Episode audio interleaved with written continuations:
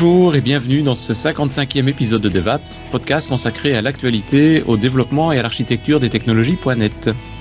Nous enregistrons cet épisode le 29 mars 2019. Je suis Denis Voituron et avec bah, Christophe Peugnier, nous allons écouter notre invité du jour qui est venu nous parler de Kubernetes. Bonjour Christophe, bien remis de ton voyage sur le campus de MS Ouais, ouais, dommage qu'on est revenu quand même. Bonjour à tous. Dommage qu'on est revenu, oui. On aurait pu effectivement rester encore plus longtemps, mais bon, après, il y a la famille. Ça, oui, ça c'est vrai, ça. Ça, je pense. Euh, ceux qui n'ont pas encore regardé d'ailleurs le dernier épisode de DevApps, qui, est consacré d'ailleurs à. On a enregistré une trentaine de minutes, je pense, à peu près, sur le campus.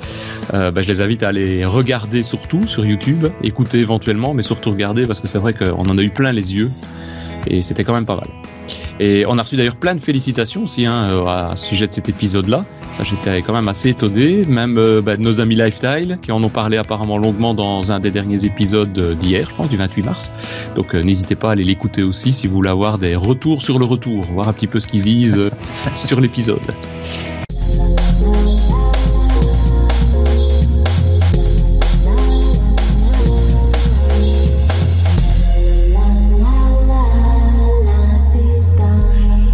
Donc voilà, mais notre invité du jour qui va nous parler de Kubernetes, tu vas peut-être nous en toucher quelques mots, euh, Christophe. Qui est-ce? D'où vient-il? Que fait-il? Euh, Ouais, alors Christopher euh, euh Maneux. Bonjour d'abord, Christopher. Bonjour, bonjour à tous. Alors, en fait, on te connaissait, enfin moi je te connaissais surtout avec l'étiquette Deezer, mais juste avant, tu mhm. avais travaillé chez BeWise un petit peu, deux ans? Un petit peu plus avec les, stages, un petit peu plus de deux ans. Il y, en a, plein en fait qui ont travaillé chez BeWise, chez MS, euh, quand tu regardes. Ouais. Je sais pas ce qu'ils font là-bas, mais alors. C'est une bonne école. ah bah c'est l'école du Sud-Ouest, ça, ça. Voilà. Et puis après ça remonte, ça remonte vers le, j'allais dire vers la pluie, je sais pas, chercher le, chercher les bureaux d'MS. Chez Deezer, tu as aussi euh, été à l'origine de l'application Deezer sur euh, Windows 10, il me semble? Oui, sur Windows Phone 8. Donc au début, j'étais recruté pour euh, pour travailler sur l'application Windows Phone 8. L'application Windows Phone 7 avait été faite par euh, euh, par des partenaires et pour un premier un premier essai en fait sur la sur la plateforme. Et donc ensuite, donc je travaille sur Windows l'application Windows Phone 8, l'application Windows 8 et et enfin l'application Windows 10. ouais, et dans le phone, tu fait, as sorti aussi un bouquin en C Sharp, en fait, le C Sharp sur la partie mobile, Windows Phone ouais. aussi. Euh, tu es chez Microsoft depuis deux ans, pile quasiment à quasiment, un ouais. ouais. depuis mars 2017. Tu avais déjà fait des stages, il me semble, auparavant, ou des choses, ou des collaborations, je sais plus. Ben, pas mal de collaborations, oui, jamais en stage ou, euh, ah, ou, en, ou en employé ou un vendor, euh, mais euh, j'ai été MVP, MVP pendant 7 ans, si ma mémoire est bonne. Euh, donc je connaissais euh, bah, forcément pas mal de monde, comme, comme vous d'ailleurs. Euh, donc oui, on avait eu l'occasion de collaborer sur, que ce soit sur du contenu, sur des événements. on avait fait un tour de un tour d'Europe par exemple avec Microsoft il y a quelques années. Donc donc ouais, il y avait déjà des liens qui étaient faits avant avant d'être employé.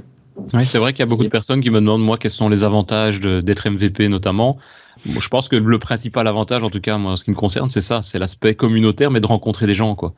C'est mm. de, rencontrer des gens qui sont passionnés, qui travaillent dans certains domaines, que tu n'as pas l'occasion toujours de voir, et c'est ça qui est vachement cool. Et tu les vois au Summit. Et on les voit au Summit, une fois par an. Ouais. Ça, c'est chouette. Et euh, depuis deux mois maintenant, es... parce qu'il n'y a plus d'évangélistes chez Microsoft, maintenant on parle de Advocate. Oui.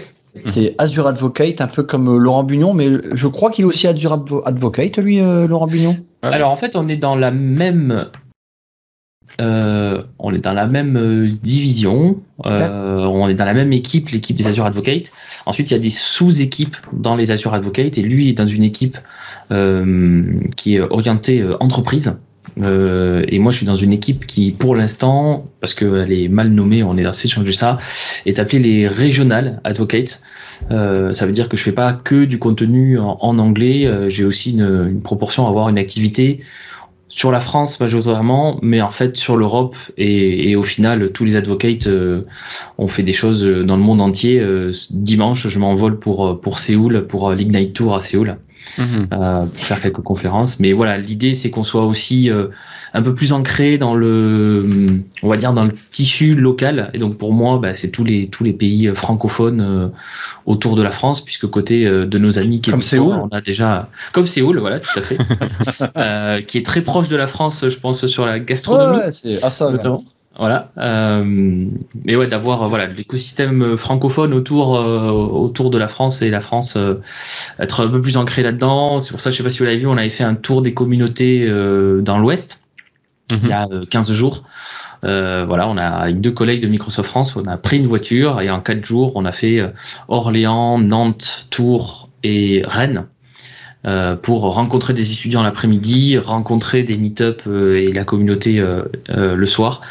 on a eu un super sondage de plein de gens, plus de 200 personnes qui nous ont demandé de venir dans d'autres villes. Donc maintenant, on est en train de voir comment on va ben, continuer ce, tour de France et, voir peut-être même au-delà de, des frontières françaises. Et, le but des advocates, c'est principalement quoi? C'est de la promotion des outils Azure, Microsoft, ou c'est beaucoup plus large? Alors c'est beaucoup plus large. Notre, mission principale, c'est euh, d'aider les développeurs. Euh, et pas forcément des développeurs qui sont sur les technos Microsoft. Mais on va le voir aujourd'hui, je vais parler de Kubernetes, qui est une technologie open source qui a été mhm. créée par euh, Google et pas par Microsoft. Alors on fait des choses avec Microsoft, on va faire un, tout petit tour par le monde Azure, mais vous allez voir que c'est euh, pour aujourd'hui, c'était vraiment juste pour me simplifier le, euh, la démonstration plus que pour pour montrer de, l'Azure. Euh, L'autre manière que j'ai dans le de, de, présenter ce job, c'est que on est là euh, pour être des porte-parole. Et en fait, on est des porte-parole de deux populations à la fois. On est à la fois les porte-parole des équipes engineering euh, de Microsoft. Euh, d'ailleurs, notre division est dans les équipes engineering. Euh, on reporte, alors pas, j'ai deux trois personnes entre, mais c'est Scott Guthrie qui est au-dessus, au-dessus de, au-dessus de moi. donc on est porte-parole de ces équipes-là envers tous les développeurs, que ce soit des développeurs Microsoft, non Microsoft, Azure, non Azure, pour leur montrer ce qu'on fait, les innovations qu'on fait. Mais on est aussi, et ça ça change peut-être par rapport à ce la, la, définition de l'évangéliste, même si c'est un gros débat euh, en, ce, en, ce, moment, où on est aussi des, des, des porte-paroles pour les développeurs au sein de nos propres équipes produits. C'est un petit peu ce que font d'ailleurs euh, les MVP, hein, euh, d'une certaine mesure, où bah, vous êtes inclus dans des listes de distribution, dans des meetings avec les équipes produits, et bah, vous êtes capable aussi de leur dire, écoutez, là, vous travaillez dans votre bulle, dans votre équipe produit, mais sur la réalité du terrain, cette fonctionnalité, elle marche pas parce qu'il y a telle et telle raison. Ah bah, C'est aussi ne pas euh, remonter en fait le feedback euh, des, mm, du terrain aux équipes produits, ça fait partie euh, intégrante de notre job. Il y en a certains évangélistes, pour vous montrer le niveau d'intégration, on a certains évangélistes qui participent à des meetings de manière, enfin toutes les semaines, notamment des, des backlog grooming. Donc quand les équipes en fait bah, font le backlog du prochain sprint de développement, on a de plus en plus d'évangélistes qui participent à ces réunions-là, alors que c'est vraiment des réunions bah, c'est juste l'équipe de dev, hein, normalement. Purement produit, quoi. Voilà, euh, purement, purement dev. Donc, donc, là, tu vas venir nous parler de, Kubernetes, tu dis Ouais. Et donc, euh, bah, peut-être euh, rentrons dans le vif du sujet, savoir qu'est-ce que c'est. C'est ah, juste avant, juste avant, quand on parle de Kubernetes, on voit toujours le mot avant Docker. moi, je ne connais pas plus Docker que ça, mais tu vas me reprendre sur mon explication, enfin sur ce que je crois comprendre de Docker. D'accord pour moi, Docker, c'est une machine virtuelle où on a enlevé l'OS pour euh, gagner en ressources. Et donc, on a une sorte de gros package d'applications au singulier qui est dans une boîte et que je peux venir poser un peu comme une brique de Lego. Mais il suffit que j'ai juste un socle avec les petits bitoniaux de Lego, d'une plaque Lego qui est installée sur euh, un OS et je peux venir, paf, le positionner n'importe où du moment que j'ai le support Docker qui lui, en fait, c'est juste une interface entre mon OS et moi ce que je prends. Et du coup, euh, j'ai une boîte qui est toute faite sans aucun déploiement et que je vais pouvoir prendre d'un côté à un autre. Et voilà un peu l'idée que j'ai de Docker, euh, mhm. une sorte de virtual app entre guillemets. Parce que je pense pas qu'on, mhm. j'ai rarement vu le mot associé virtual app et Docker, mais pourtant je trouve qu'on est pas loin de la même chose. Mais pour moi c'est ça. Alors, ta définition est, pas loin d'être d'être exacte. Hein. Euh, le, sur le sur le principe, c'est tout à fait ça. C'est euh, un ensemble de technologies euh, qui ont été euh, qui sont à l'origine en fait des technologies notamment du noyau euh, Linux qui existe depuis depuis déjà pas mal de temps, bien avant l'arrivée de, de, Docker. Docker les a packagés, a créé un format, a créé des outils autour de ça qui font qu'elles sont utilisables, alors que ces technos-là étaient réservés globalement à des développeurs système et pas euh, à, à ouverte telle qu'elle à tous les développeurs. C'est la force de Docker. Et ça permet en effet de packager à la fois ton application, mais tout ce dont ton application a besoin pour tourner. Donc bah, forcément, il va y avoir un framework. Alors on peut penser à, l'interpréteur PHP ou Python, on peut penser à, à la runtime .NET Core. Et donc du coup, tu vas avoir en effet un package que tu vas pouvoir mettre sur à peu près n'importe quelle infrastructure et faire tourner ton application. La, petite euh, précision que j'apporterai, c'est qu'on n'a pas finalement supprimé l'OS, si on regarde bien, on a supprimé, euh, on a remplacé l'hyperviseur et dans une machine virtuelle, en fait, tu as un OS complet qui tourne. Euh, c'est-à-dire un noyau Windows ou Linux, tous les petits outils euh, systèmes qui tournent, qui sont obligés de tourner pour avoir du réseau, etc. Alors que au sein de Docker, en fait, on va juste euh, mapper, on va juste euh, rediriger, en fait, faire croire à l'application qu'elle est toute seule sur l'ordinateur, alors qu'en fait, elle est dans une sorte de, de, conteneur isolé euh, et qu'elle utilise en réalité le noyau et l'OS qui tournent déjà sur la machine sur laquelle on a Docker. Voilà, c'est juste une petite précision. Je ne pensais pas que Docker était si révolutionnaire que ça dans, dans une utilisation pour moi qui est très IT en fait Docker. Mhm. On est très, enfin pour moi je trouve qu'on est vraiment au niveau de l'IT. Euh, et en fait euh, l'avantage aussi qu'on a au niveau du dev, donc on est un petit peu entre, c'est vraiment les liaisons pour moi dev IT ce truc là. Je peux mhm. me tromper mais je crois qu'on est on est positionné là. Et c'est euh, d'avoir la possibilité de de dire euh, tiens je vais prendre une application en V1. Ok j'ai une V2 mais je prends la même boîte c'est la c'est la boîte de la V2 et puis on peut jongler mais alors quasiment hyper facilement entre l'un ou l'autre, voire même à proposer des bêtas à certains. On pourrait faire ça finalement sans aucun problème de, de, se manger euh, des fichiers entre, entre les conteneurs finalement. Tout à fait. En fait, la manière dont les conteneurs sont, euh, sont créés, on doit passer par une build, comme on build notre code euh, .NET par exemple. Euh, on doit passer par une build de conteneurs. Et en fait, à tous les niveaux, il y a des systèmes d'optimisation où la conception par rapport à une machine virtuelle est différente. Ce qui fait que si, imaginons, tu as besoin de .NET et tu as besoin d'un framework à toi qui pèse, je sais pas moi, 200 mégas, si tu as deux versions de l'app, on va vraiment, entre deux images Docker, conserver juste la, dernière couche, la dernière pellicule qui est différence entre les deux. Euh, et donc, par exemple, quand tu vas récupérer sur un serveur de production cette nouvelle version de l'image, ou cette, une version tout simplement différente, on a un système de tag euh, dans mhm. Docker. Donc euh, tu pourrais avoir des versions différentes au sens flavors en anglais, pas au sens numéro de version. Euh, donc oui, tu pourrais tout à fait avoir différentes versions euh, qui, euh, qui sont sur ton même PC. Et c'est censé être suffisamment léger, en tout cas beaucoup plus léger qu'une machine virtuelle, puisque entre deux VM, bah, tu es obligé de, de prendre les entre 200 mégas et 1 giga et demi par OS qui est dedans, alors que là c'est le même OS. Donc si, si quand tu lances ton application elle consomme 4 mégas de mémoire, ça veut dire que tu peux avoir des centaines de fois une instance différente de ton application sur la même, le même serveur physique ou virtuel je pense que c'est pour, c'est pour ça beaucoup que Docker est utilisé. Je pense hein, c'est d'avoir vraiment des images très petites et très spécialisées. Donc euh, uniquement l'aspect euh, virtualisation de la DB, virtualisation du serveur web, virtualisation de donc chacun des modules et après tu les interconnectes. Hein.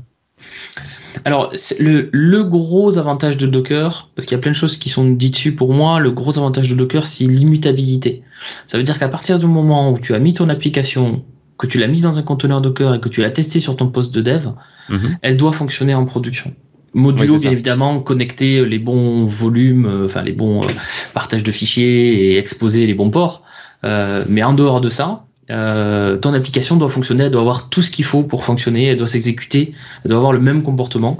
Modulo là aussi si tu as besoin de par exemple de GPU parce que tu fais de, de l'intelligence artificielle euh, mhm. mais hors ces petites considérations là qui sont assez faciles à, connaître à l'avance tout le reste ça fonctionne il n'y a pas j'ai oublié de configurer euh, euh, j'avais deux IS avec un config au niveau de la machine que j'ai oublié de mettre dans mon script de déploiement etc on pourra plus dire mais je comprends pas moi sur ma machine ça bug pas exactement, exactement. C'est c'est tout l'intérêt de des conteneurs Docker. Après, d'un point de vue IT, on, on, va pouvoir augmenter ce qu'on appelle la densité. Ça veut dire que sur un serveur, là où tu pouvais mettre avant, je sais pas moi, 5 ou 10 machines virtuelles, ben là tu vas pouvoir mettre 50, 80, 100, 150 conteneurs Docker. Mhm. Et on a dans toutes nos entreprises, euh, quelle que soit la taille, euh, on peut avoir des petites applications qui servent euh, une fois par an, cinq fois par an, un petit script qui a besoin de plein de choses qu'on va lancer, je sais pas moi, pour la compteur clotable ou l'appli de pour poser ses congés si on est dans une boîte de taille euh, importante. L'appli pour poser ses congés, on l'utilise trois ou quatre fois par an. On l'utilise euh, quelques mois avant l'été, quelques mois avant les vacances de Noël, et le reste de l'année, elle sert quasiment à rien. Mhm. Ben, au lieu d'avant d'avoir un ou deux serveurs euh, v, ou une ou deux VM dédiés à ça, ben, on va la mettre sur un, sur un cluster, par exemple Kubernetes. Elle va rien consommer euh, quasiment tout le temps. Et puis le jour où on va l'utiliser, bon, bah, va prendre un petit peu plus de ressources. Euh, mais au final, ça veut dire que sur un serveur physique, euh, ben, on va pouvoir mettre beaucoup plus de ces petites applications ben, qui, au final, vont utiliser, on va dire, euh, avec un peu plus de potentiel, le, la puissance du serveur. Je te propose, c'est qu'un de ces quatre, on fasse une sorte. ça va être nouveau dans DevApps. Permets-moi, de, Denis. On va créer des, on veut créer des petits ateliers de 5-8 minutes, pas plus. Mhm. Mhm. Et ce qui serait pas mal, c'est de dire tiens, je vais mettre un, on va créer un petit script et on le fout dans un Docker. Parce que pour moi, c'est même révolutionnaire en, tant que parfois, quand tu as plusieurs machines, tu reformates ta machine. Putain, faut tout réinstaller. Mais si tu as déjà des Docker, tu installes juste la base de Docker, puis tu reprends tes blocs, terminé, on n'en parle plus. Et as tous tes outils sont dispo, quoi. Ouais. Et ça, pour moi, c'est révolutionnaire, même quand tu es seul. Tu vas gagner un temps formidable. Petite parenthèse, de, euh, j'ai fermé l'autre. Euh, Docker, saviez-vous que c'était français? C'était fait en 2007-2010 et que malheureusement, ils sont partis aux États-Unis parce que malheureusement, en France, ils n'ont pas pu lever des fonds. Arrivés aux États-Unis, ils ont eu 800 000 dollars d'investissement euh, comme ça pour des. Ah, c'était français à la base. Je sais pas. Pardon? C'est un français. Bah c'est un projet de fin d'études de l'école euh, Epitech. Epitech. mes souvenirs sont bons. Ou Epitech, j'avoue. Euh, Epitech, c'est savoir laquelle de. Epitech, voilà. C'est un, un, projet de fin d'études, ouais. Mais bon, on a raté ça parce qu'en France, je pense qu'on s'est dit, mais ça servira à rien. non, mais en France, ça, bien sûr. C'est en Europe de manière générale, je pense, hein, ce genre de, de philosophie. Ouais. Mais alors maintenant, à quoi ça sert Kubernetes Qu'est-ce que là Par contre, je suis au stade zéro de la compréhension et je compte vraiment sur toi pour m'expliquer. Pas de souci. Donc, globalement, tu vas prendre ton, ton logiciel. On pourrait faire ça avec des scripts aussi, hein, mais tu vas prendre ton application. Euh, imaginons que tu as une application web assez classique avec euh, bah, un front web euh, euh, JavaScript ou, quelque chose de ah, PHP MySQL. PHP MySQL. Donc tu as ton PHP d'un côté, tu as ton MySQL de l'autre. Admettons que pour le coup, tu fasses deux conteneurs Docker différents, un pour ta base de données et un pour ton application en PHP. Tout ça, tu vas devoir le mettre dans ce qu'on appelle une registrie. Une registrie, en fait, c'est une sorte de bibliothèque pour les images Docker. Et après, il va falloir la mettre sur un serveur de production qui est exposé sur Internet, qui est bien configuré, euh, qui a la bonne quantité de RAM, euh, de disque dur, de CPU dont tu as besoin pour faire tourner ton appli. Tu peux le faire à la main. Tu peux installer euh, l'engine en fait Docker dessus et tu pourrais même utiliser Docker Machine, c'est-à-dire à partir de ton client Docker en ligne de commande sur ton poste de développement, en fait demander à distance à ce serveur Docker de récupérer l'image et de l'exécuter. Ça, ça marche bien. Euh, mais quand tu commences à passer à une certaine échelle, ou quand tu commences, donc l'échelle avec euh, nombre d'utilisateurs, où tu as besoin de plusieurs serveurs, euh, parce que tu as une application qui a, euh, qui a beaucoup d'utilisateurs, ou alors que tu commences à avoir des contraintes de type, ben, moi j'ai besoin de garantir une qualité de service. Donc forcément, je suis pas sur une machine, je suis obligé au moins d'avoir deux machines pour me dire, bah, s'il y en a une qui tombe en panne, ou si j'ai besoin de mettre à jour Windows ou Linux sur l'une, ben, j'ai pas mon site qui est euh, éteint pendant une heure ou deux pendant que je pendant que je fais ça. Euh, comment tu gères la, la persistance des données? Euh, Il faut savoir que Docker de base, tout ce que tu écris dans le quand, quand tu as un programme à l'intérieur d'un Docker, d'un conteneur Docker, et qu'il écrit sur le disque, en fait, quand tu vas arrêter le conteneur, tout ce qui va avoir été écrit sera perdu. Ça, c'est le fonctionnement de base de Docker. Et il faut ce qu'on appelle monter un volume, c'est-à-dire dire à Docker, ben, en fait, ce chemin-là dans mon conteneur, ben en fait, je vais le mapper, je vais le lier à un emplacement physique sur mon, serveur. Mais ça, c'est pareil quand tu as ben, plein de serveurs, ça veut dire qu'il faut avoir un, un, espace de stockage qui est partagé entre les différents serveurs. Comment tu gères ça? Comment tu assembles différents services? Docker et les conteneurs, et même Kubernetes, on a souvent tendance à l'associer avec une architecture dite microservice, où en fait tu vas découper ton application en, plein de petites API, euh, plein de petits bouts. Donc par exemple un site de e-commerce, tu vas avoir euh, un service qui va calculer les prix et qui va intégrer mmh. par exemple tout ce qui est promotion, gestion des promotions, euh, gestion de tu es client fidèle donc tu as moins 5% sur les sur les sur les prix, le système de gestion de shipping où tu vas donner l'adresse, il va calculer les frais de livraison, etc. etc. etc. mais quand tu commences comme ça à avoir plein de services, il va falloir que les uns communiquent avec les autres. Souvent, ça passe par une API euh, REST, mais l'API REST, elle a quand même besoin d'un nom de domaine, d'un port, euh, éventuellement de se connecter. Et puis toi, en termes de sécurité, tu veux peut-être pas exposer tous tes microservices internes euh, sur le web, parce que tu vas tu vas pas passer ton temps à sécuriser tous ces services. Tu veux que ça reste isolé et finalement qu'il n'y ait que ton site web public qui lui soit exposé sur sur Internet. Euh, comment tu gères ça quand tu as 5, 10, 15, 20 et puis euh, euh, voire des milliers de serveurs qui doivent répondre à ton, à ton site web Parce que quand tu es à cette taille-là, tu en as toujours un qui va tomber en panne. Donc bah, les services qui étaient déployés, ces microservices qui étaient déployés sur serveur, mais il va falloir les basculer vite sur un autre serveur pour continuer à répondre aux demandes aux demandes des clients. comment tu vas implémenter des services qui sont auto-réparants? C'est-à-dire, euh, tu détectes qu'il y a un service qui fonctionne pas bien, euh, qui reboot euh, tout le temps, qui a pris toute la mémoire d'un serveur. Ben, comment tu fais pour automatiquement le déplacer sur un serveur qui a plus de RAM disponible pour qu'il puisse s'exécuter correctement?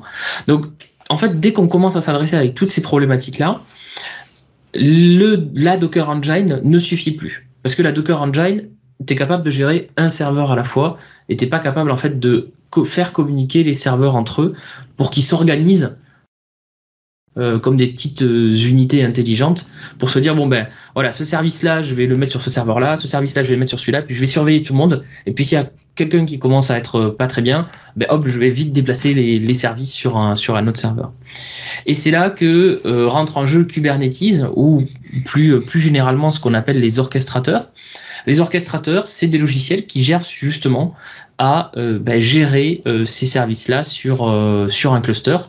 donc ils apportent en fait tout un ensemble de fonctionnalités pour, pour répondre à toutes les problématiques que je viens d'évoquer.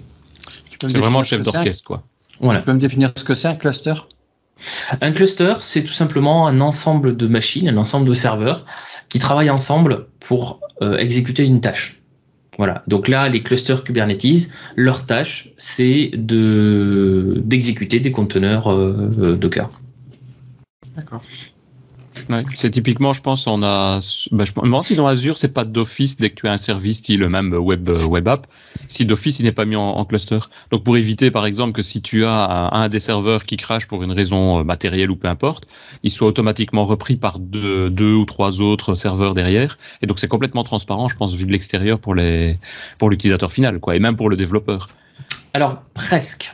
Euh, en effet, la plupart des services qui sont dans Azure euh, sont eux-mêmes hébergés sur un, euh, dans un orchestrateur. Mhm. Donc, il faut savoir qu'il y a euh, Kubernetes qui est globalement l'orchestrateur qui a gagné la bataille. Vous avez peut-être, vous verrez peut-être passer si vous faites des recherches, Docker Swarm ou Apache Mesos, qui sont d'autres orchestrateurs. mais globalement, Kubernetes a gagné la guerre sur les conteneurs. Il y a un autre, il y a un autre orchestrateur qui est très utilisé plutôt dans le monde Microsoft, qui s'appelle Service Fabric euh, Service Fabric est à l'origine en fait de beaucoup de services host et encore aujourd'hui beaucoup de services au sein d'Azure. Euh, si vous démarrez une base de données Cosmos DB, en fait derrière c'est du Service Fabric par exemple. Euh, Service Fabric est très très intéressant pour des conteneurs Windows et pour, euh, pour héberger même des applications Windows sans qu'elles soient même dans des, dans des conteneurs, si on fait des applications distribuées.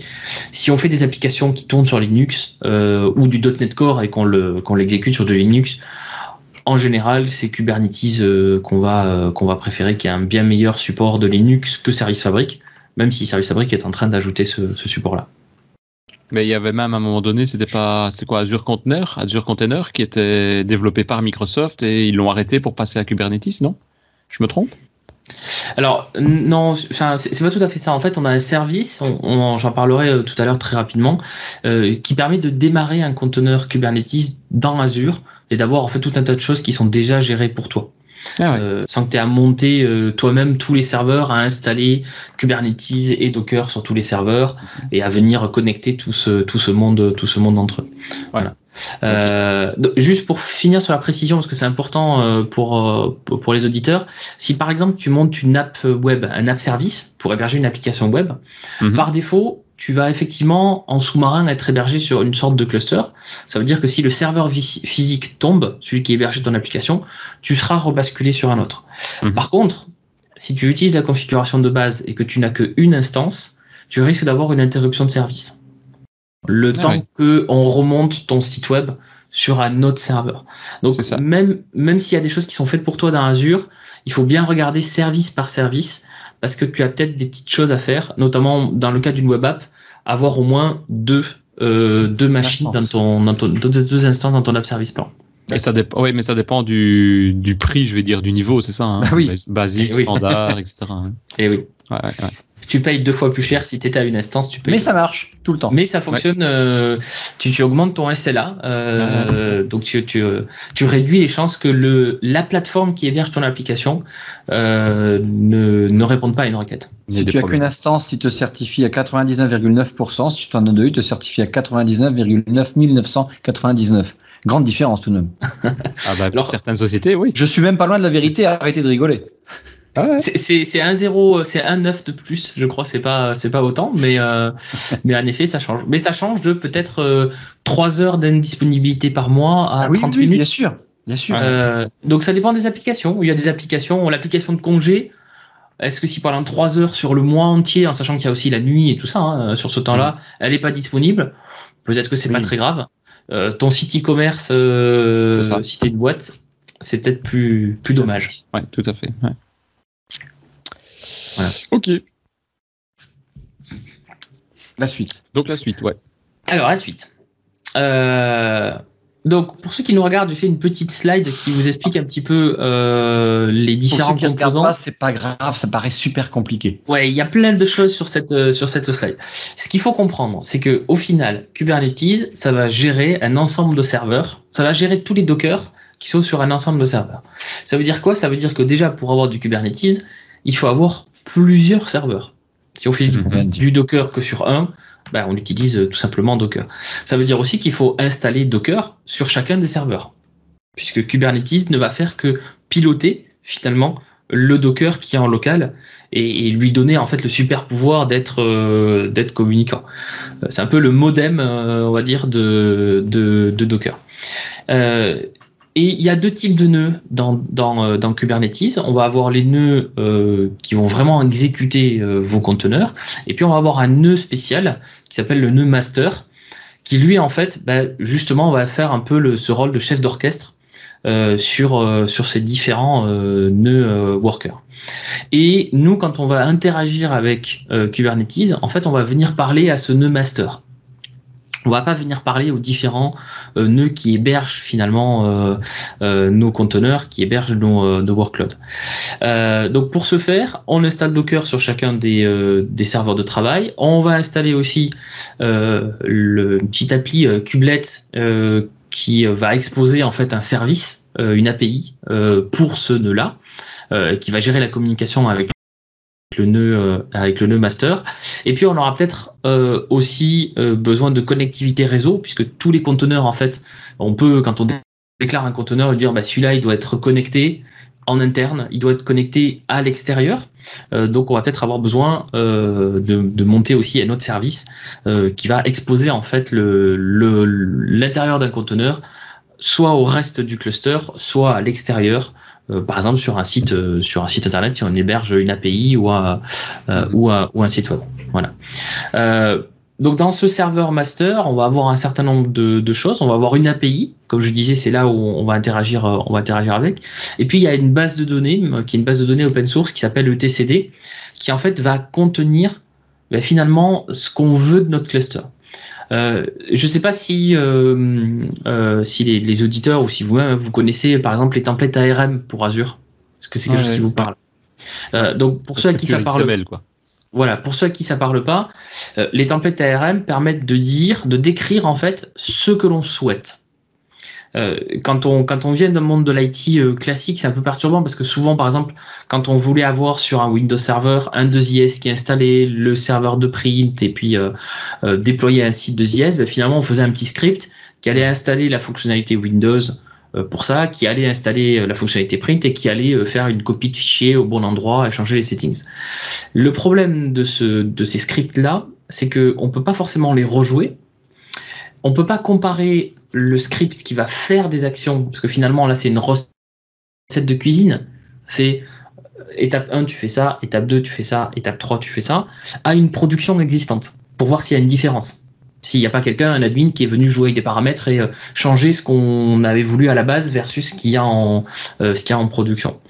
donc il y a plein d'outils d'infrastructure as code et euh, les templates ARM en soi, qui ne partent pas sur un ensemble d'étapes comme une recette de cuisine, mais qui décrivent, qui décrivent l'étape finale, ce mhm. qu'on souhaite obtenir. Et Kubernetes, en fait, a le même fonctionnement. Ça veut dire qu'on ne va pas dire à Kubernetes, instancie-moi un conteneur ou dix conteneurs qui contiennent telle image de mon application en moi. On va lui dire, ben voilà, moi en fait, je veux un cluster qui est par exemple 10 nœuds, et puis sur ces 10 nœuds, ben, je veux finalement cette application-là qui est composée de tel et tel conteneur, je veux telle connectivité réseau, et puis j'expose tel service à l'extérieur. Donc cet état désiré, il va être stocké dans cette fameuse base de données etcd. Et ensuite, bah, c'est le nœud master euh, avec un composant qui s'appelle le, le, control manager, qui va être chargé en fait d'interroger l'état des différents nœuds et de vérifier que c'est bien conforme à ce qu'on a voulu, à ce qu'on a décidé. C'est vraiment un chef d'orchestre. Vraiment. Exactement. Le terme est vraiment correct. Par contre, ça me paraît extrêmement compliqué à mettre en œuvre. D'après ce que tu dis. Alors, ça dépend. Euh, et alors, je pense, oui, bah, je pense qu'on va passer à une petite démo. C'est quand même, euh, je pense, le, mieux. Donc là, ce que j'ai fait, juste pour vous expliquer où on, où on en est, euh, j'ai créé un cluster Kubernetes dans Azure. Alors, Kubernetes, c'est un produit qui est open source. Ça veut dire que vous pourriez tout à fait euh, créer un cluster Kubernetes euh, à la maison si vous avez euh, 3-4 serveurs ou, euh, ou, 3-4 oui, PC. À la maison, mais oui, bien évidemment. Bah, oui, en général, on aime bien faire ça le dimanche en famille. Euh, c'est une, c'est une activité voilà, qui soude, voilà. euh, et c'est une activité qui soude, qui soude les gens ou avec des potes autour, oui. autour d'un alcool mousseux. on pourrait l'installer sur des Raspberry Pi. Euh, on pourrait installer euh, sur euh, ah si on a 3 4 Raspberry Pi, on pourrait installer Kubernetes et Docker sur chacun de ces Raspberry Pi. On peut l'installer parce que je veux dire c'est tellement petit. Enfin moi quand on parle de Raspberry Pi par exemple, ça, tout de suite c'est la taille quoi. Et donc c'est faisable parce que ça n'a pas besoin de beaucoup de ressources ou c'est tellement petit à, installer, c'est ça? Alors en fait, c'est surtout que sur des, pour être honnête, si tu l'installes sur un, si tu fais un cluster Kubernetes sur des Raspberry Pi, tu vas pas pouvoir faire tourner beaucoup de conteneurs. Oui, enfin déjà l'installer, c'est déjà bien. Mais, mais oui, tu peux l'installer, tu peux exécuter des, des petits conteneurs euh, dessus, ça, ça fonctionne. Après, sur un serveur de production, euh, on, a dans la documentation Azure quelque part euh, des, euh, des références euh, sur, sur Kubernetes, et je crois que de mémoire, c'est 15 ou 20% de CPU et de RAM qu'il faut laisser un petit peu pour le, pour le système, pour l'OS qui fait tourner, parce qu'il y a quand même un OS euh, sur ta machine mm. virtuelle. Euh, donc voilà, donc faut laisser un petit peu d'espace quand même euh, respirer euh, les outils Kubernetes, mais mais au final ça peut ça peut s'installer dans, dans beaucoup d'endroits. Pour, pour rester là, on peut rester en local avec Kubernetes et des Docker sur un Windows Server. Alors on pourrait. Il n'y aurait pas d'intérêt peut-être? Alors, est-ce qu'il y a un intérêt si un serveur? Encore une fois, non. S'il y a plusieurs serveurs, oui. Si tu penses par exemple à ton poste de développement, euh, il y a des outils qui permettent de simuler un cluster Kubernetes sur ton poste de développement. Et donc, tu vas avoir plusieurs nœuds virtuels. Euh, et donc, tu vas pouvoir tester en fait tout ce système de, de self-healing, d'auto-réparation. Euh, donc, qu'est-ce qui se passe quand tu as un nœud qui tombe? Est-ce que tes applicatifs ils se rebasculent bien sur les autres nœuds et tout ça? Tu pourras le tester en local. Euh, il y a plusieurs outils pour ça. L'un des plus connus s'appelle Minikube. Euh, il est intégré, enfin, il s'interface d'ailleurs avec Visual Studio Code. Euh, et c'est un outil open source hein, qui marche sous euh, Mac, Windows, euh, Linux. Euh, donc ça dépend de ton cas. Si tu, si c'est pour le, le dev, tu as des choses qui existent comme ça très légères. Et sinon, effectivement, si tu as plusieurs serveurs, tu pourrais tout à fait le faire. C'est bizarre, je, je sais pas pourquoi, mais je pense à chaque fois quand tu viens de me décrire, je pense à chaque fois aux, aux tâches planifiées sur un Windows Server avec les services Microsoft. Je pense à ça. Tu sais, il y a quelques règles qui disent boum, si ton cire démarre, tu relances ça, tu retentes. Tu vois Mhm. Ça me fait exactement penser à ça, quoi. Tout à fait. Ben, c'est, il y a des règles. Alors, je sais pas si on aura le temps de les voir, mais effectivement, tu as des, euh, euh, t'as des règles où tu peux dire, ben voilà, si le, euh, tu peux exposer en fait ton, ton conteneur Docker peut, peut exposer ce qu'on appelle un heartbeat, euh, donc un battement de cœur. C'est souvent une, une API HTTP que va interroger Kubernetes toutes les minutes. Euh, pour voir si ton service il répond toujours. euh, C'est énorme. euh, et s'il répond pas à plusieurs heartbeats, bah, c'est toi qui vas pouvoir configurer en disant, bah, voilà, au bout Ah de il creuse. 5 heartbeats qui sont en failing, bah, je vais redémarrer le conteneur. Ah, et puis si j'ai trop de redémarrage sur un nœud ou trop de conteneurs en fait qui ne fonctionnent pas sur un nœud, bah, c'est peut-être le nœud physique, c'est peut-être la machine en fait de ton cluster qui va pas bien. C'est un monitoring temps réel, quoi. Ça, c'est un monitoring de, de base et qui, qui gère tout. C'est Mhm. génial. Alors, il y a plein de choses sur le monitoring, il y a plein d'outils aussi. euh, c'est pareil, quand tu commences à avoir un cluster Kubernetes euh, qui a 50, 100, 150 machines, il te faut souvent des outils pour diagnostiquer des pannes. Euh, puisque tu peux avoir une panne au niveau d'un conteneur, une panne au niveau de Kubernetes, ou au niveau du hardware ou de la connectivité réseau entre les, entre les outils. Donc ça, ça, il y a plein de manières de le faire. Euh, si on est que dans des techno open source, c'est souvent la, la stack euh, ELK, Elasticsearch, Logstash et Kibana qui va être qui va être utilisé.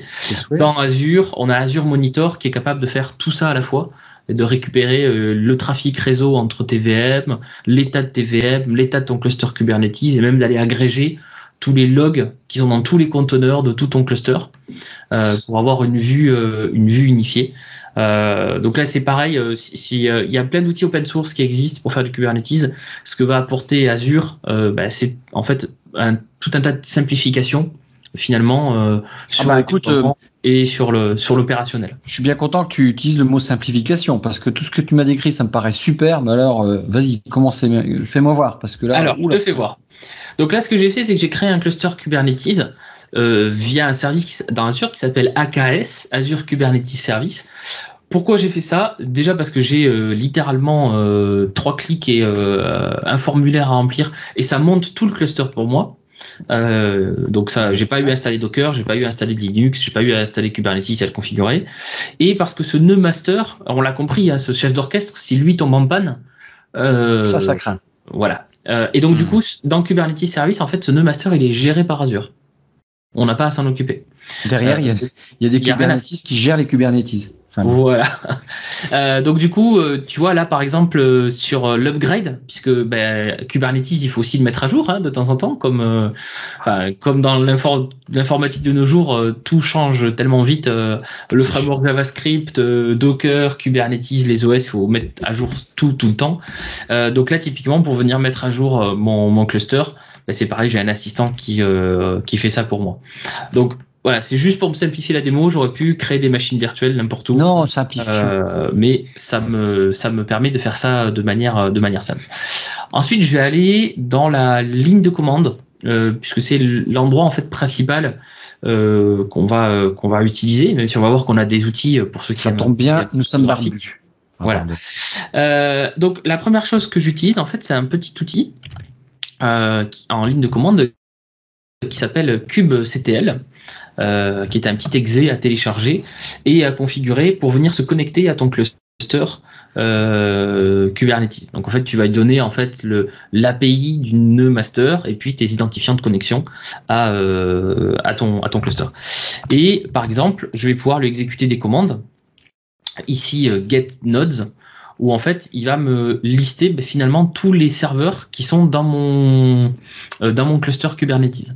Donc là on voit au final que j'ai trois euh, trois nœuds, trois serveurs dans mon cluster. lignes, hein. Euh, Il y en a un qui a été créé il y a euh, 20 heures hier et puis il y en a deux qui ont été créés il y a 3 heures.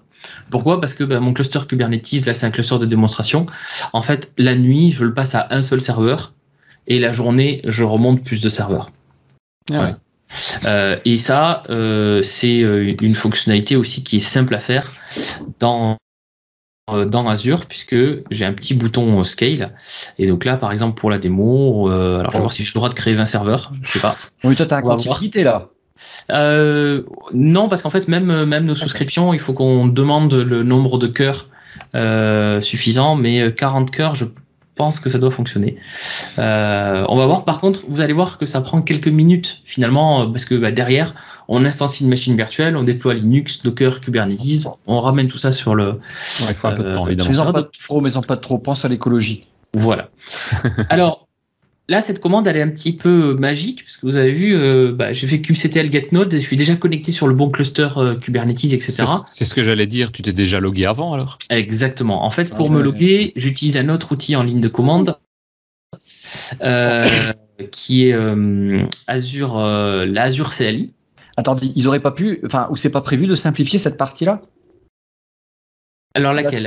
La connexion? Ouais, enfin tout ce truc sous, sous DOS, enfin sous Shell. Alors en fait, kubectl, c'est un outil de la communauté Kubernetes. Ah, euh, donc ça veut dire que tous les gens qui font du Kubernetes en dehors d'Azure, ils savent très bien utiliser kubectl. Euh, donc ce qu'on a fait, c'est au lieu de réinventer la roue, un autre outil propre à Microsoft, etc. Bon, on utilise le standard open source du marché. Mais pour apprendre ça, là, du coup, euh, y a hum, Azure n'a pas un endroit où ils vous décrivent step by step. Euh, non, ils n'ont pas prévu ça. Ou dans un PowerShell qui serait en ligne, tout, tu vois Tout à fait. Il y a la docs, euh, docs.microsoft.com. si on va sur Azure, sur la liste des produits, conteneurs, Kubernetes est en français. Oui, je teste, euh, je teste la, doc, euh, la documentation en français. Euh, l'équipe, l'équipe Docs, si on remonte un petit peu la hiérarchie Microsoft, l'équipe Docs c'est l'équipe des Cloud Advocates est en fait dans une seule grosse mini division. et donc je travaille avec avec les équipes de la documentation pour améliorer la documentation en français. Oui, une parenthèse. Tout, tout, le monde peut modifier la documentation d'ailleurs. Hein. Tout à fait. Il y a un bouton modifier, ça passe en, approbation, il y a un guide derrière, un pull request, etc. Donc, euh, Exactement. Et, et, sans parler de modifier la documentation, parce que quand tu apprends, bah, finalement, euh, tu sais peut-être pas ce qu'il faut modifier. Tu vois peut-être qu'il y a quelque chose qui fonctionne pas, mais tu sais pas le modifier. Euh, ben, en fait, tu peux simplement ouvrir un ticket. Bah, tu vois, là, ah typiquement, là, ça a été, ça a été fait. Euh, euh, et, donc il y a des gens qui sont euh, chargés en fait de bah, de venir corriger la documentation. Donc eux vont aller chercher ces employés Microsoft qui vont aller chercher la bonne information et mettre à jour la documentation. Là on voit que ça a été ouvert il y a deux semaines, mais il y a des discussions en cours. Mhm. Donc je suppose que c'est pour ça que ça n'a pas encore été euh, pas encore été fermé. Donc en effet là tu vois tu as euh, bah, toute la création tout ce que j'ai fait a été expliqué euh, ici ah euh, tu allais pas à pas et puis dans certains tu peux directement tester dans le dans le Cloud Shell en fait. Vas-y. T'as pas besoin. Ah super. ah oui. Mais t'as pas besoin en fait de te connecter. Voilà tu te connectes sur ton compte. C'est ça et ça va t'ouvrir un, un, shell qui est hébergé dans Azure, qui pour la petite histoire est hébergé dans un conteneur euh, sous, euh, sous Azure. Euh, et donc du coup, tu peux exécuter les commandes en pas à pas avec euh, avec super documentation. bien foutu en tout cas, ouais, ouais, vraiment. Voilà. Donc si vous voulez tester chez vous, euh, bah, faites-vous faites, faites-vous plaisir avec ça.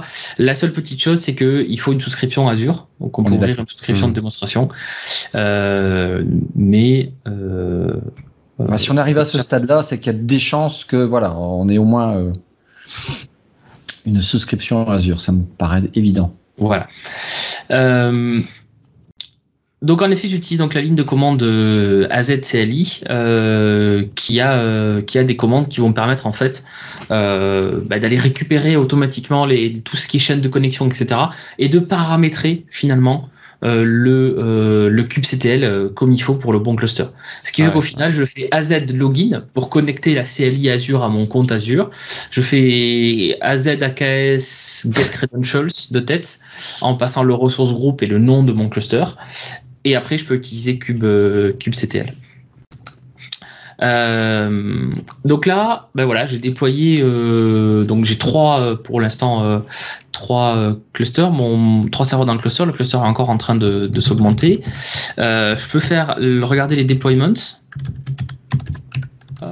donc ça c'est ce que j'ai déployé. euh, sur euh, sur mon cluster et on voit là, vous voyez euh, les, les informations par exemple desired et current avec des nombres. En fait, j'ai déployé deux applications déjà sur ce cluster Kubernetes et je lui ai demandé par exemple pour ASP.NET Core démo de déployer deux fois cette instance-là. Ça veut dire qu'il va se débrouiller pour qu'il y ait en fait deux instances de conteneurs Docker qui exécutent la même application et il va bien évidemment les mettre sur deux nœuds séparés.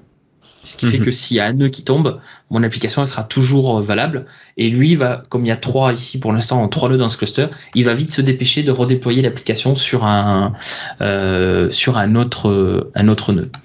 Euh, il y a du up to date parce que ça gère aussi euh, la mise à jour de ton application. Euh, il y a tout un tas de systèmes pour déployer la mise à jour à travers tous les nœuds de ton cluster. Euh, il y a différentes politiques en fonction de est-ce que tu veux faire des rolling updates. Ça veut dire que tu vas d'abord déployer sur ta, ta nouvelle version sur un nœud, et puis tu vas voir si ça s'exécute bien. Et puis s'il n'y a pas trop de soucis, euh, s'il n'y a pas d'erreur, si le conteneur s'arrête pas ou reste pas figé, eh bien au fur et à mesure, je vais venir déployer euh, la nouvelle version petit à petit sur tous les nœuds du cluster. Euh, on imagine que quand on a bah, 1000 ou plus de 1000 machines, si mhm. on déploie la mise à jour instantanément mhm. sur tous les nœuds et qu'il y a un problème, bah, finalement on a tout qui tombe. Alors qu'avec ce système-là, si on a fait une erreur dans notre code, même si ça arrive jamais, hein, je pense que vous comme moi euh, on est assez bon pour écrire du code parfait. Voilà, c'est sûr. Euh, il y a des voilà dès qu'on a un stagiaire qui arrive, bon ça ça arrive de temps en temps. Euh, donc ça, ça permet d'éviter aussi ce, ce genre de choses. Donc là, finalement, c'est c'est plutôt simple d'utilisation. Si je veux déployer, par exemple, un, un nouveau une nouvelle application, mhm. comment je fais? Ben, il y a une commande qui s'appelle kubectl apply où en fait je vais envoyer un fichier qui décrit mon application. Alors à quoi se ressemble ce fichier? Euh, C'est un fichier euh, YAML, au format YAML. Au format YAML, on l'utilise dans, dans, plein de, dans plein de choses, qui va décrire finalement euh, ce que je veux sur mon cluster. Alors là, je déploie plusieurs choses. C'est pour ça que le fichier YAML est un petit peu long, mais finalement j'ai 78 lignes.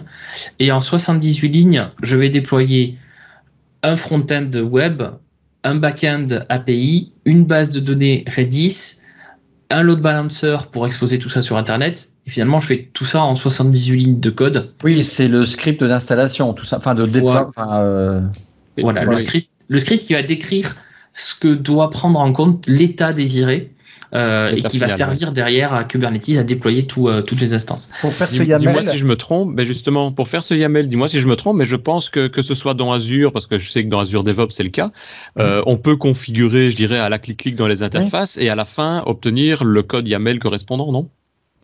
Alors là, le, code YAML est, suffisamment simple. J'ai installé une extension euh, euh, YAML dans mon Visual Studio Code euh, qui me qui me donne qui me donne l'autocomplétion. on n'est pas obligé de passer par là. Je vous montrerai après. Euh, comment euh, comment on peut créer tout ça de manière visuelle pour ceux qui sont pas euh, forcément adeptes du de la ligne de commande et du, du YAML. Mais le gros intérêt de passer par ce fichier YAML, c'est finalement que ce fichier YAML, il va finir où? Il va finir dans le repository Git à côté de votre code source. Et ce qui fait qu'à partir du moment où vous avez un cluster Kubernetes, vous avez dans votre code source le code de l'application versionné, c'est surtout ça mhm. qui est intéressant, plus le fichier Dockerfile qui va permettre de générer euh, l'image du conteneur Docker qui correspond exactement à la version de code qui est en même temps, plus le déploiement de l'ensemble, l'orchestration en fait, c'est-à-dire comment tous mes services, si j'ai 10 images Docker dans mon applicatif, ben, comment je, je, connecte tout ce petit monde-là euh, pour le mettre sur une plateforme de production. Ça, Et tout ça, c'est versionné. Donc ça veut dire que ça, ça c'est nickel, j'irai arriver à ça. Une fois que tu l'as, tu peux effectivement avoir le versioning, voir les évolutions, ce qu'il faut. Mais arriver à créer ce document-là, même si tu as l'autocomplétion, euh, ça doit pas être simple. Je veux dire, il faut, faut faire ça quasiment jour le jour ou aller dans la doc en permanence. quoi. Donc c'est ça que je disais, est-ce qu'il n'y a pas des outils purement graphiques qui permettent d'obtenir ça? Alors, il y a euh, probablement des, des, outils qui existent. Après, il y a, nous, on a un outil qui s'appelle, euh, enfin, nous, c'est un outil open source, mais euh, qui est développé par les employés de Microsoft, qui s'appelle Helm, qui permet de créer des packages réutilisables mhm. et qui permet de simplifier justement euh, ce, processus d'édition de ce fichier YAML qui là est, relativement concis parce qu'il n'y a pas beaucoup de paramétrage mais qui peut être un petit peu plus verbeux si on a si on a plus de choses à faire. Euh, donc on a effectivement d'autres outils euh, d'autres outils qui, qui existent. Là ce que je voulais vous montrer dans ce dans ce fichier YAML d'ailleurs en attendant je vais exécuter la commande euh, donc là, c'est parti. Il a envoyé en fait à mon cluster Kubernetes des informations. Et puis euh, le, cluster là est en train de, faire tout, tout ce qu'il faut. On a des choses assez intéressantes du type le réplica. Ça veut dire que ici, mon, mon backend il va être déployé qu'une seule fois, mais il suffit que je fasse ça pour qu'il soit déployé 100 euh, fois. Alors, ça n'a d'intérêt que si, bien évidemment, ce qui tourne dans mon application peut être déployé 100 fois. Quand tu dis il suffit de faire ça, c'est à juste changer de réplica, tu as passé de 1 à 100, quoi. J'ai passé de 1 à 100, et après, bien évidemment, il faut faire reply pour prendre ce fichier qui est en local et l'envoyer dans, le, cluster. Et le remonter. Voilà, ça sert à rien si on n'a que trois machines dans le cluster, hein, euh, mhm. a priori. Et euh, bien évidemment, il faut que ce qu'on fasse tourner à l'intérieur de notre cluster euh, soit capable de gérer l'état. Parce que si on a finalement 100 bases de données qui écrivent toutes juste dans leur image et qui sont pas capables de partager les informations entre les instances, bah là pour le coup on va plus euh, casser quelque chose qu'autre chose.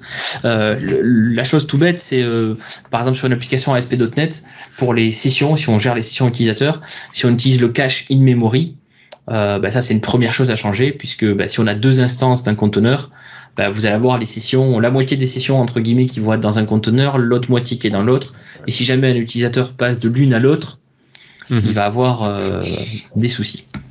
Donc il y a quelques petites règles de, code euh, euh, ou de paramétrage, mais sinon c'est la seule chose. Et puis il y a deux choses qui sont intéressantes. Par exemple ici, c'est d'apporter des limites à nos conteneurs Docker. C'est-à-dire qu'on va lui dire bah, cette base de données là, bah, a priori elle ne doit pas consommer ce conteneur là, il ne doit pas consommer plus de temps de mémoire. S'il dépasse ce temps de mémoire là, bah, il faut que j'ai une alerte ou il faut que je le bloque euh, surtout si j'ai d'autres ressources qui tournent euh, sur, mon, sur mon cluster. Si tu le dis pas, c'est limité Et si tu le dis pas, de mémoire de base, lui, il va prendre ce qu'il y a sur le cluster. Enfin, il peut monter jusqu'à euh, prendre ce qu'il y a sur le cluster. Modulo, bien évidemment, ce qui est utilisé par l'OS et par, par Kubernetes pour faire tourner le nœud. Parce que mhm. Kubernetes a, a besoin d'un peu de mémoire pour faire tourner le nœud. Et puis après, l'autre chose qu'on va déployer, c'est un service qui nous permet en fait d'exposer sur Internet euh, finalement ou en interne euh, ce, ce qu'il y a à l'intérieur de ce conteneur euh, Docker. Donc justement avec kubectl, je peux aller voir les, les services. Donc ça, c'est qu'est-ce qui est déployé et qu'est-ce qui est exposé finalement sur, sur mon cluster. Et donc, ce qu'on peut voir, c'est que typiquement, ben, par exemple, on a ASP.NET Core, elle est derrière un load balancer et puis elle a une adresse IP publique et puis un port. Donc, mhm. Ben, on va pouvoir y aller. Hop là. Alors, hop. Tu reprends l'adresse IP et 80, 81. Et voilà. Donc là, j'ai juste déployé une l'appli, euh, enfin le sample ASP.NET euh, euh, ASP.NET Core. Hein. Euh, rien de bien méchant. Et puis après, j'ai une démo NGX. Donc NGX, c'est un serveur web euh, euh, très connu dans le monde Linux qui, dans plein de cas, remplace, remplace Apache, qui a une autre adresse IP, qui a un autre port. Et tout ça, finalement, ça tourne sur le même cluster Kubernetes. Ça tourne si j'ai une image, un serveur dans mon cluster, ou si j'en ai 100, euh, c'est Kubernetes qui va se charger en fait de faire le routing et de à l'extérieur j'aurai toujours la même adresse IP, même si physiquement ça a changé de c'est passé d'un euh, d'un cluster à l'autre. Ah. Mais là, donc ça, c'est des applications qui sont déployées, donc je comprends bien avec l'aspect euh, réplication, ça tombe, ça se remet en place, etc. Mais comment tu as fait pour pouvoir mettre ce template, enfin cette démo ASP.NET Core ou Nginx directement sur le, sur le serveur? Tu as dû d'abord créer un Docker en local. Alors, j'ai créé effectivement une image Docker euh, que j'ai. Euh, euh, voilà, c'est ici ce que je voulais vous montrer. Alors, on va en prendre une à moi. donc, effectivement, oui, j'ai créé une image en, j'ai créé une image en local mm-hmm. que j'ai poussée sur la registrie. alors là, dans cette démo, j'utilise des choses qui sont dans la registrie publique de, Docker, Docker Hub. Donc n'importe qui peut y accéder euh, sans, euh, sans accès, etc. Donc là, typiquement, j'ai un conteneur où j'utilise l'image Redis. qui est une base de une base de données. si on fait notre propre code, il faut l'image voilà, c'est le nom de l'image Docker qui se trouve dans le repository public ou ton repository à toi si tu en as un. Exactement. Ok. Voilà. Euh, et donc en effet, il faut que tu crées un repository si tu veux pour ton code à toi que tu vas pas mettre en public. Il faut d'abord que tu crées euh, une registrie. Il y a un service d'un Azure pour ça. Il y a une image Docker pour ça. Donc tu pourrais l'héberger euh, toi-même de ton côté. Et mm. après, il faudra connecter ton Kubernetes à ta registrie privée. Et effectivement, tu auras à mettre le nom le nom de l'image que tu veux que tu veux déployer. Voilà. Donc il y en a plein qui aiment la ligne de commande, il y en a d'autres qui aiment pas la ligne de commande. Donc pour ça, euh, il, y a une autre, euh, il y a une autre manière de faire, euh, c'est d'installer en fait le dashboard Kubernetes. donc si ça vous intéresse, pareil, je renvoie les auditeurs vers vers la documentation sur docs.microsoft.com ou si c'est trop long à retenir, vous pouvez aussi taper docs.com. on a arraché oh, ce nom de domaine il n'y a pas, longtemps. Ah, ça marche aussi ça. Je savais ça marche aussi. Ça redirige vers docs.microsoft.com. Test direct. Euh, on peut tester même en live pour ceux qui ont l'image et euh, qui n'en croiraient pas leurs ah, yeux. C'est intelligent ça. Ils ont dû payer une fortune le gars qui avait récupéré le nom de domaine en Moi, je pense qu'il y a quelqu'un qui a eu un cadeau de Noël en avance, en effet. Putain, il faut réfléchir à des domaines. Donny, Donny, Donny. ça, voilà. ça peut rapporter. Si un jour ils sortent une application Pug, je suis millionnaire. Il y a déjà plus de chances que d'avoir mon nom de domaine à moi. Hein. Ça sera plus compliqué d'avoir une application qui s'appelle comme ça. On va lancer un truc. Faut lancer un truc. Alors. Ah, Donc, génial. On installe le, dashboard, ça c'est l'opération qu'on fait une seule fois, qui est une application qui tourne elle-même dans un conteneur. Et ensuite, euh, c'est simple, il suffit d'utiliser cette ligne de commande là, AZAKS browse, qui va faire quelque chose d'un peu particulier, mais c'est comme ça qu'on fonctionne sur tous les clusters euh, Kubernetes, Azure ou pas Azure. En fait, on va faire un tunnel entre son PC et l'API euh, qui est à l'intérieur du cluster Kubernetes. Mhm. Ça veut dire que le cluster de Kubernetes euh, n'a pas d'adresse ou on a le dashboard qui est exposé en public quelque part sur Internet. Ça passe forcément par euh, euh, par ce tunnel derrière. Et donc ensuite on a une petite bah, une petite interface web. C'est bien foutu. qui nous permet voilà d'avoir la consommation CPU mémoire sur l'ensemble de notre cluster, sur tous les nœuds de de notre cluster, d'avoir les différents déploiements. Donc là on voit. Alors je vais rafraîchir parce que du coup alors, le rafraîchissement, ça peut planter parce que le tunnel tombe si on l'utilise pas de temps en temps. Ce qui a dû se ah, passer. C'est euh, parce que tu n'as pas mis Kubernetes qui, où tu lui as dit que attention, si ça ne marche pas, il n'y a aucune règle. C'est parce que ma, c'est parce que mon tunnel n'est pas dans Kubernetes en effet. Euh, donc c'est pas grave, on va juste le relancer. Et donc là, tu te connectes en 127.0.0.1 8001, donc local, mais tu n'as rien en local. Le, serveur, donc tu crées un tunnel entre bah, ton port local, on va dire, et le serveur dans Azure. Tout à fait. C'est là, c'est là que se trouve le, Kubernetes, le, portail Kubernetes qu'on voit ici. Tout à fait. Le portail lui-même est hébergé dans un conteneur Docker qui est lui-même hébergé dans mon cluster Kubernetes et pas du tout sur, mon, sur ma machine. C'est ça. ok. Voilà. Moi, j'ai juste la CLI Azure et euh, kubectl, donc le petit outil en ligne de commande pour, euh, pour manipuler Kubernetes. C'est ça. Voilà. Et donc là, ben, on voit, vous voyez, age 7 minutes. Donc on voit en fait les deux, euh, le, mon petit fichier YAML qui a fini d'être euh, euh, d'être déployé ici. Mhm. Et puis si je vais sur service, je vais retrouver donc mon front avec mon endpoint public et donc là, j'ai une petite appli de vote euh, qui, euh, qui derrière a du Redis. Donc ça montre aussi la connectivité entre deux clusters, entre deux conteneurs. C'est-à-dire que j'ai un conteneur qui héberge le front euh, euh et l'API qui a derrière les deux boutons. Et puis un autre conteneur qui héberge la base Redis et qui stocke finalement c'est les résultats des votes. voilà. Et donc du coup pour déployer pour déployer un nouveau service dans Kubernetes, on pourrait le faire directement ici, sans passer ah par le fichier euh, YAML. Alors, je peux, je peux poser le fichier YAML là, ou je peux faire créer une application. Et là, euh, directement lui, lui donner l'URL, tu vois, d'une euh, d'une image sur sur Docker Hub. Oui, c'est ça. voilà. Donc tu pourrais la créer directement. Enfin, j'avais mal compris alors tout à l'heure. En fait, ce que tu définis dans le YAML, c'est la configuration, en gros, uniquement de Kubernetes, de la manière dont tu vas déployer ton image. Mais tu ne définis pas le contenu de ton image. L'image, elle doit préalablement avoir été définie avec éventuellement un autre YAML ou une autre technique de création et hébergée dans le repository. C'est juste. Allô, je ne t'entends plus. Pardon. Ah, je t'entends.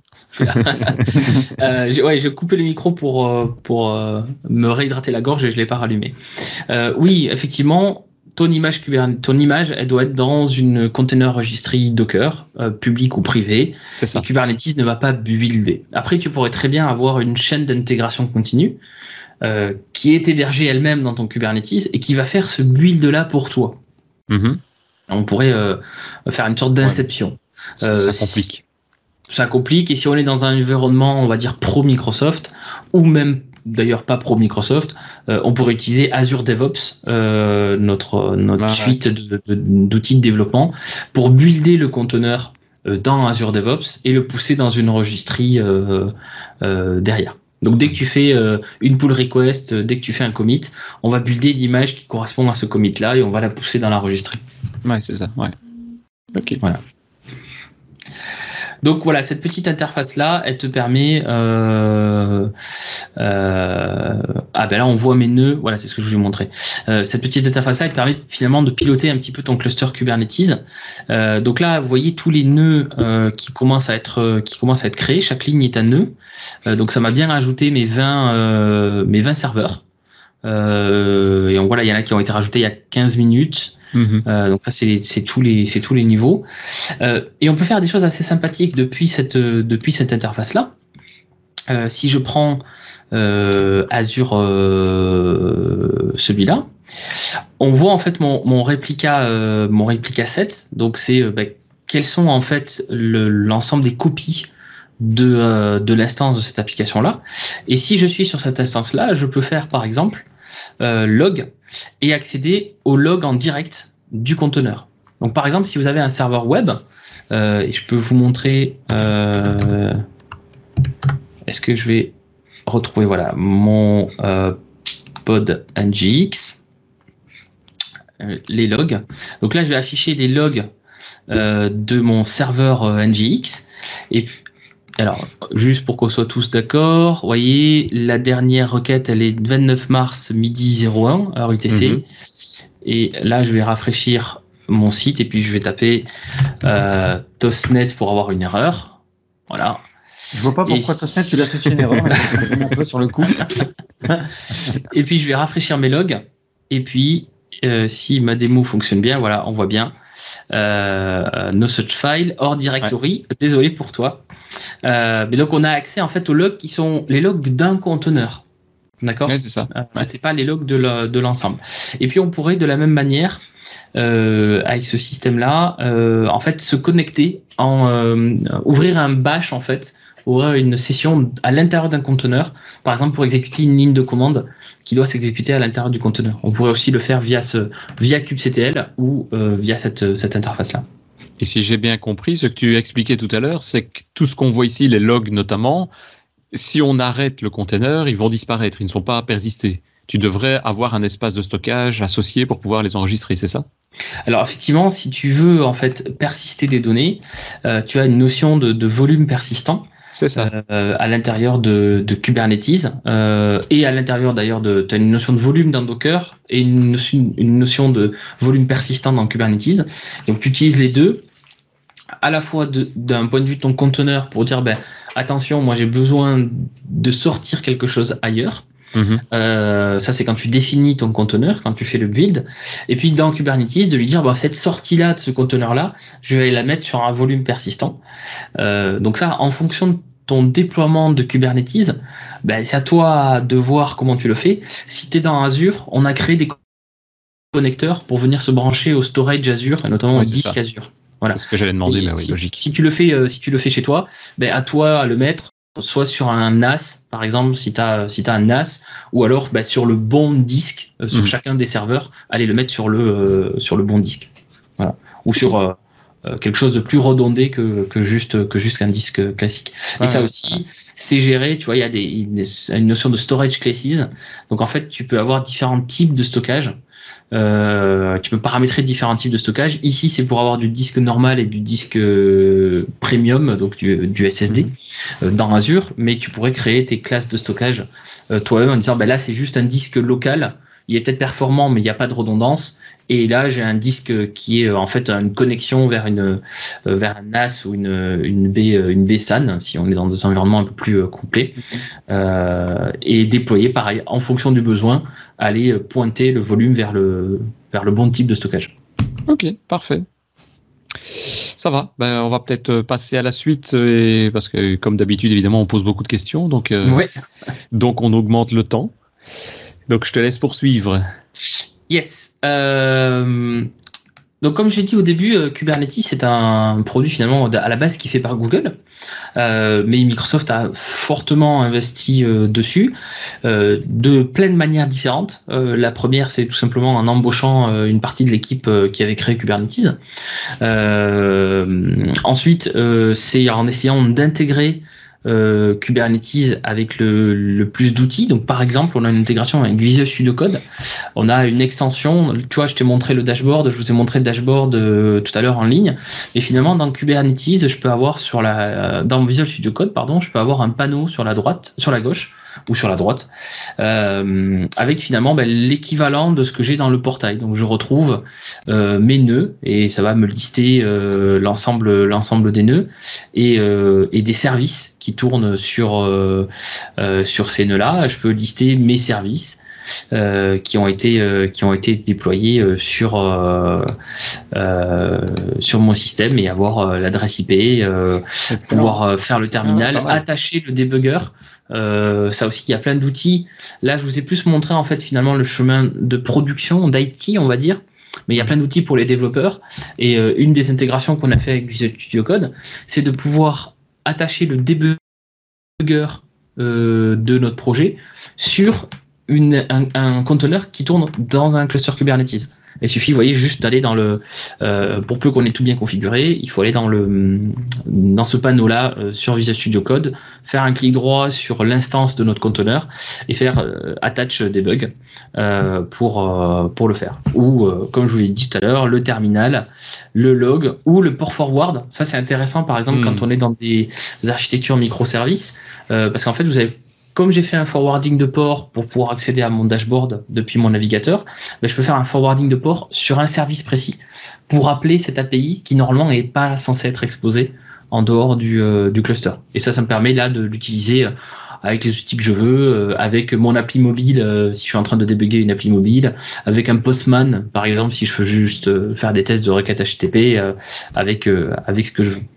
Donc ça voilà, ça fait partie des intégrations euh, ça, c'est une extension. Alors, une extension VS Code qui, quoi, qui s'appelle Kubernetes, tout simplement? Qui s'appelle Kubernetes, oui. Euh, si on va dans l'extension, dans le marketplace, elle s'appelle Kubernetes. voilà, faite par, Microsoft. par Microsoft. ok. Voilà. Nickel. On a aussi des extensions à Docker au passage hein, euh, ah qui permettent. Euh, euh, alors là, j'ai mon Docker sur cette machine-là, j'ai mon Docker local qui que j'ai cassé à force de trop bidouiller dessus, mais mais ça permet d'explorer les images qu'on a en local et pareil de, de lancer une image, de lancer, d'attacher le debugger, d'avoir les logs sur sur une image qui tournerait en local. Mhm. Euh, et puis ce qu'on fait aussi, c'est un ensemble finalement de services, euh, de produits open source euh, autour de Docker. Donc Helm, qui est un gestionnaire de package, par exemple, si vous voulez déployer un, Elasticsearch, etc., ben, on a une sorte de package Helm qui va tout déployer pour vous dans le Kubernetes avec les meilleures pratiques. Euh, on a Draft et Brigade qui sont euh, notamment des outils pour vous faciliter le déploiement euh, en termes de développeurs. Euh, pourquoi Je vous rappelle le cycle euh, qu'on avait sans conteneur. Quand on déployait, on lançait son Visual Studio, on faisait F5, on modifiait quelque chose euh, et en fonction par exemple si on modifiait juste un HTML ou euh, si on était sur certains euh, projets récents de, de .NET ben, on modifie une ligne de code on faisait enregistrer ça recompilait ça relançait notre application finalement on avait un flow comme ça qui était j'édite le code je retourne dans ma page web ou dans mon dans mon application puis je peux éditer ça de manière très facile mhm. là pour arriver à faire ça en fait il faut faire son code, le compiler, builder l'image Docker, la pusher sur une registrie, la pusher dans Kubernetes, la déployer sur Kubernetes et finalement attacher le debugger sur la bonne instance du Kubernetes. Donc là où il nous fallait, euh, on ferme l'application, on change un truc, on recompile, et en 15 secondes, on pouvait tester notre code. Là, le chemin est beaucoup, beaucoup plus long. Voilà. Et donc Draft est un outil en fait qui nous permet de raccourcir ce chemin-là, puisqu'il fait tout ça pour nous en sous-marin. Euh, il se connecte à notre cluster Kubernetes. Il a un watcher, un file watcher qui va surveiller les fichiers. Et dès qu'on modifie un fichier, il fait ce qu'il faut, il fait de delta pour qu'on ait cette boucle-là à nouveau, même si on développe dans du, euh, dans du Kubernetes. Mhm. Euh, et puis on a des choses très intéressantes comme Virtual Kubelet.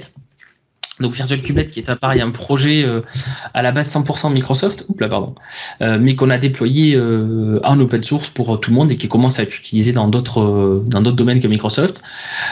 Là, vous avez vu euh, dans ma démonstration, j'avais plus que trois, euh, j'avais que trois nœuds dans mon cluster au début, puis je suis monté à 20. Mhm.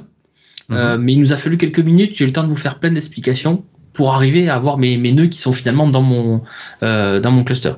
et, et l'exemple que je prends toujours, c'est les startups qui n'arrivent pas à résister à Capital. Euh, c'est-à-dire qu'il y a Capital qui fait une émission sur un sujet, il montre une super startup euh, qui résout une super problématique. Tous les gens, la moitié des téléspectateurs euh, se ruent sur leur tablette, leur PC pour aller voir le site de la startup. Et ben, le site tombe parce que elle tient pas, elle tient pas la charge.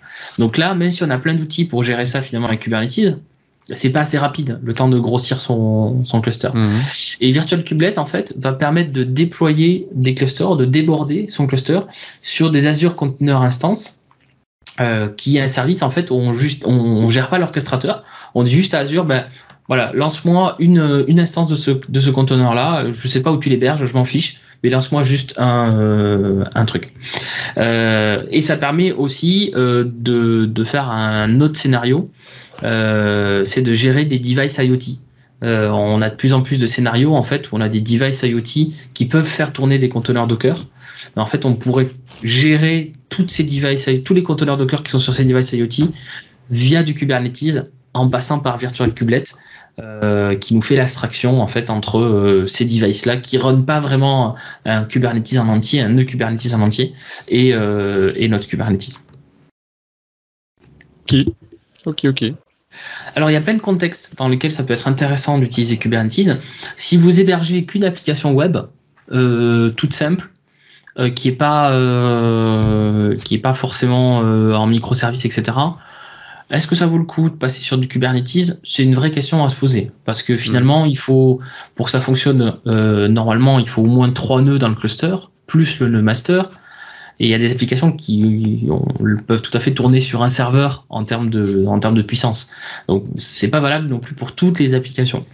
Euh, a contrario, c'est pas parce que vous n'êtes pas dans une architecture microservice que ça peut pas vous être utile Kubernetes. Et c'est le premier euh, le premier cas d'usage finalement. C'est bénéficier ben, de tout ce qu'on s'est dit, c'est-à-dire euh, mon application elle freeze avec le heartbeat, ben, finalement je vais la redémarrer automatiquement. Euh, le nœud marche plus, donc je vais la déplacer sur un nœud qui fonctionne bien. Même si vous êtes sur une entre guillemets bonne vieille application monolithique, vous n'avez pas de problème de conflit euh, de version de Java, de version de .NET, de Python, euh, que sais-je, entre deux applicatifs qui tournent sur le même serveur, puisque ça c'est les conteneurs qui vous le gèrent. Et puis vous avez toutes ces fonctionnalités de euh, d'auto-réparation, d'auto-guérison bah, qui peuvent vous être utiles. Hmm. Si vous êtes dans des architectures microservices, bah là vous avez vu, vous avez plein de systèmes qui vous permettent d'interconnecter les microservices les uns entre les autres de faire ce qu'on appelle du service discovery. C'est vrai que je, suis passé un tout petit peu euh, rapidement dessus, mais je vais essayer de vous montrer euh, juste, euh, juste une page. Très rapidement parce qu'effectivement on, commence à déborder. Pas de souci, je suis assez bavard. donc en fait, là ma page je ne recharge pas, mais en fait ça permet d'exposer en interne au cluster un nom DNS. C'est-à-dire que dans ah votre code, vous n'allez pas mettre l'adresse IP du service, vous allez juste mettre le nom DNS. Euh, c'est euh, mon microservice de paiement et hop, euh, c'est envoyé directement. Et puis il y a plein d'autres d'autres cas machine learning IoT effectivement où, où ça peut être ça peut être intéressant. ça marche avec plein de produits open source, bien évidemment sur sur toutes les phases de votre de votre développement déploiement. et puis bon, bien évidemment, dans Azure, on a plein de services pour, pour supporter tout ça. mais que vous soyez, encore une fois, complètement en dehors d'Azure, Kubernetes peut, peut, vraiment vous aider. Et si vous mhm. êtes dans Azure, bah, Kubernetes sera simplifié par des services Azure. Voilà. Et dans les autres types de cloud, euh, Google, Amazon, tu sais si c'est le même, c'est quoi? C'est pas Kubernetes, mais c'est le même système? euh, C'est le même système. Je crois que les, trois gros clouds euh, ont un service qui s'appelle globalement Kubernetes Service. Mhm. Ça se base tous sur le, enfin, ils se basent à ta connaissance sur ce même, cette même couche open source, quoi. Oui, tout le monde, les, toutes les instances de Kubernetes dans les clouds publics s'appuient sur Kubernetes Service. Après, chaque cloud est venu rajouter ses plugins. Par exemple, Azure, on est venu rajouter pour parler aux Azure Disk d'Azure. Ben, forcément, Amazon euh, va parler à son, euh, euh, à son block storage, etc., etc. Ouais, Logique. Au, volume EBS, etc. Ok. Voilà. Ça va Quelques mots. Eh ben, c'est parfait. Je sais pas si Christophe, tu avais d'autres points, d'autres remarques que tu voulais soulever? Non, non, j'ai pas d'autres points. Je, je crois que j'ai bien compris et je trouve ça c'est indispensable pour, euh, pour Docker, en fait, finalement. Enfin, indispensable. Ça me paraît bien logique et c'est super puissant. C'est.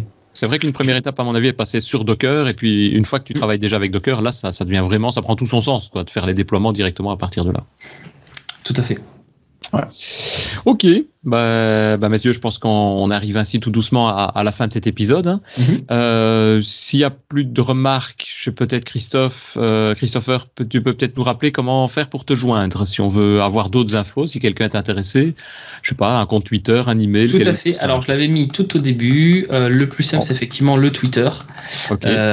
at Semaneux. Euh, et dessus, vous avez aussi le, euh, mon blog euh, www.maneux.fr pour les francophones. Ok, parfait. Euh, bah c'est très bien. Avant de nous quitter, peut-être juste une dernière remarque pour euh, les personnes qui nous écoutent et qui nous voient.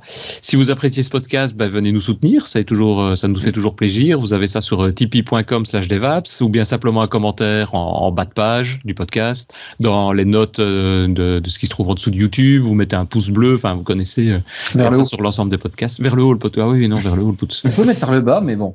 C'est vrai, c'est vrai. non, vers le haut, toujours vers le haut. vers le bas. Toujours vers le haut. ben voilà. Un, grand merci à tous en tout cas. À, à bientôt pour un prochain épisode. Au revoir. Merci à vous. Au revoir. Salut.